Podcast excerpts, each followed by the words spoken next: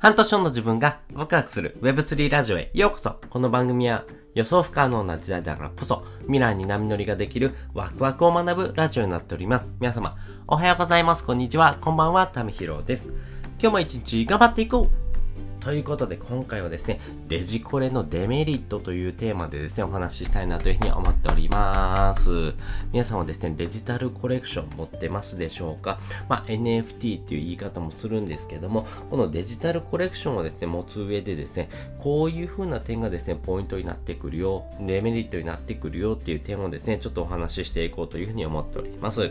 で、このデジコレをですね、持っている人っていうのはですね、えー、大きく2つの人に分かれていきます。1つはですね、えー、短期的な利益をですね、求めるような投機筋の人。そして2つ目はですね、えー、このクリエイターさんとかですね、この作品を愛してくれるようなですね、えファンの人ですね、まあその投資目的を持ったですね、えファンの人がですね、この NFT をですね、買ってくれるというところですね。この、え2つのパターンがあるんですけども、基本的にはですね、え NFT とかデジコレっていうところはですね、え長期目線をですね、持ってほしいなというふうに思ってます。なぜならですね、この短期でお金が上がるか下がるかっていうところではなくてですね、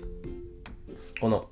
NFT をですね、えー、持ってることによるですね、えー、自分のですね、えー、まあ、なんでしょうね、え絶対的なですね、えまあ、感覚、そのですね、価値っていうものはですね、どこにあるのか、この価値の源泉がどこなのかっていうところをですね、え見てほしいなと思ってます。で、この価値の源泉がですね、お金にあるっていう人はですね、これ短期的な利益を求める人になっていきます。この短期的なですね、利益を求めていくとですね、やっぱり価格に左右されやすいんですね。なので価格が上がった下がったっていうところをですね、よく見ていきますんで、えー、この価格がですね、上がり続けていくとですね、うわ、これ持っといて、えー、損はなかったなと思う反面ですね、これいつになったらですね、このお金をですね、手に入れられるんだろう。そして、えー、このお金が上がっていくことによってですね、え自分がですね、どこまでですね、そのお金が上がってくることにですね、許容できるのか、みたいなところもですね、えまあ見られていきます。まあね、基本的に、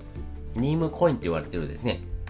まあ、草コインなんかもですね、えー、このコインがですね、えー、まあ、えー、市場にですね、価値がありますよとかですね、えこういう機能がありますよっていうですね、えミームコインばっかりではないんですね。このコインはですね、全く意味がなありませんよ、価値がありませんよ、そういう風なですね、えコインですよっていうことをですね、え提示していたとしてもですね、え誰かがですね、このニームコイン面白いやんと思ってですね、持ち上げるんですよ。この担がれたですね、ニームコインはですね、えどんどんどんどん踊らされてですね、えー、この価格がですね、急上昇するというところがあります。この価格が急上昇することによってですね、えー、この投機筋の人がですね、えー、どんどんどんどん入っていきますんで、まあ、それによってですね、価格の変動、そして、えこのですね、え価格をですね、えその差分というところがですね、え儲けの利益になっていきますんで、ここの差分をですね、どれだけ引き上げられるか、まあ、みたいなところをですね、え目指してですね、え1日、そして2日、そして1週週間、えー、1ヶ月っていうところをですね、見ながらですね、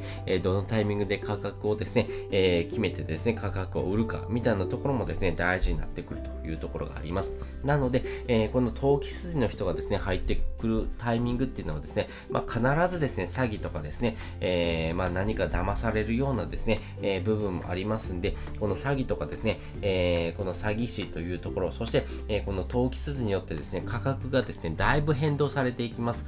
まあ、価格がどんどんどんどん上がっていくプロジェクトがですね、非常に多くなってくるというところがありますんで、このお金のですね、リテラシーっていうところをですね、え、ちゃんと持っておかないとですね、お金にどんどんどんどん踊らされるというところがですね、え、デジころのデメリットになってくるのかなというふうに思っております。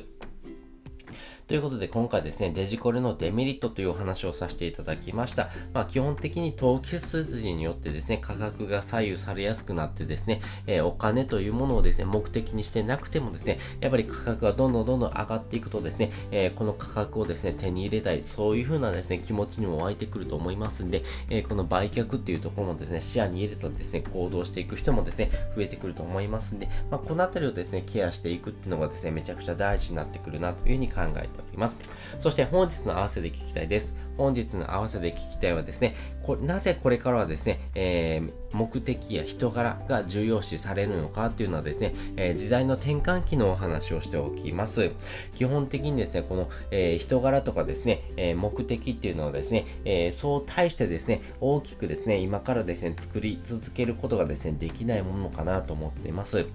なので、そういうふうなですね、考え方とかですね、えこの思考のですね、整理っていうのをですね、行った上でですね、えどういうふうなポイントがですね、大事になってくるのか、そして、えこれから Web3 という世界をですね、一緒に歩んでいくときにですね、こういうふうな点がですね、注意ですよってこともですね、え一緒にお話ししておりますんで、よかったら参考にしてみてください。ということで、本日もですね、お聴きいただきましてありがとうございました。また次回もですね、よかったら聞いてみてください。それじゃ、またね。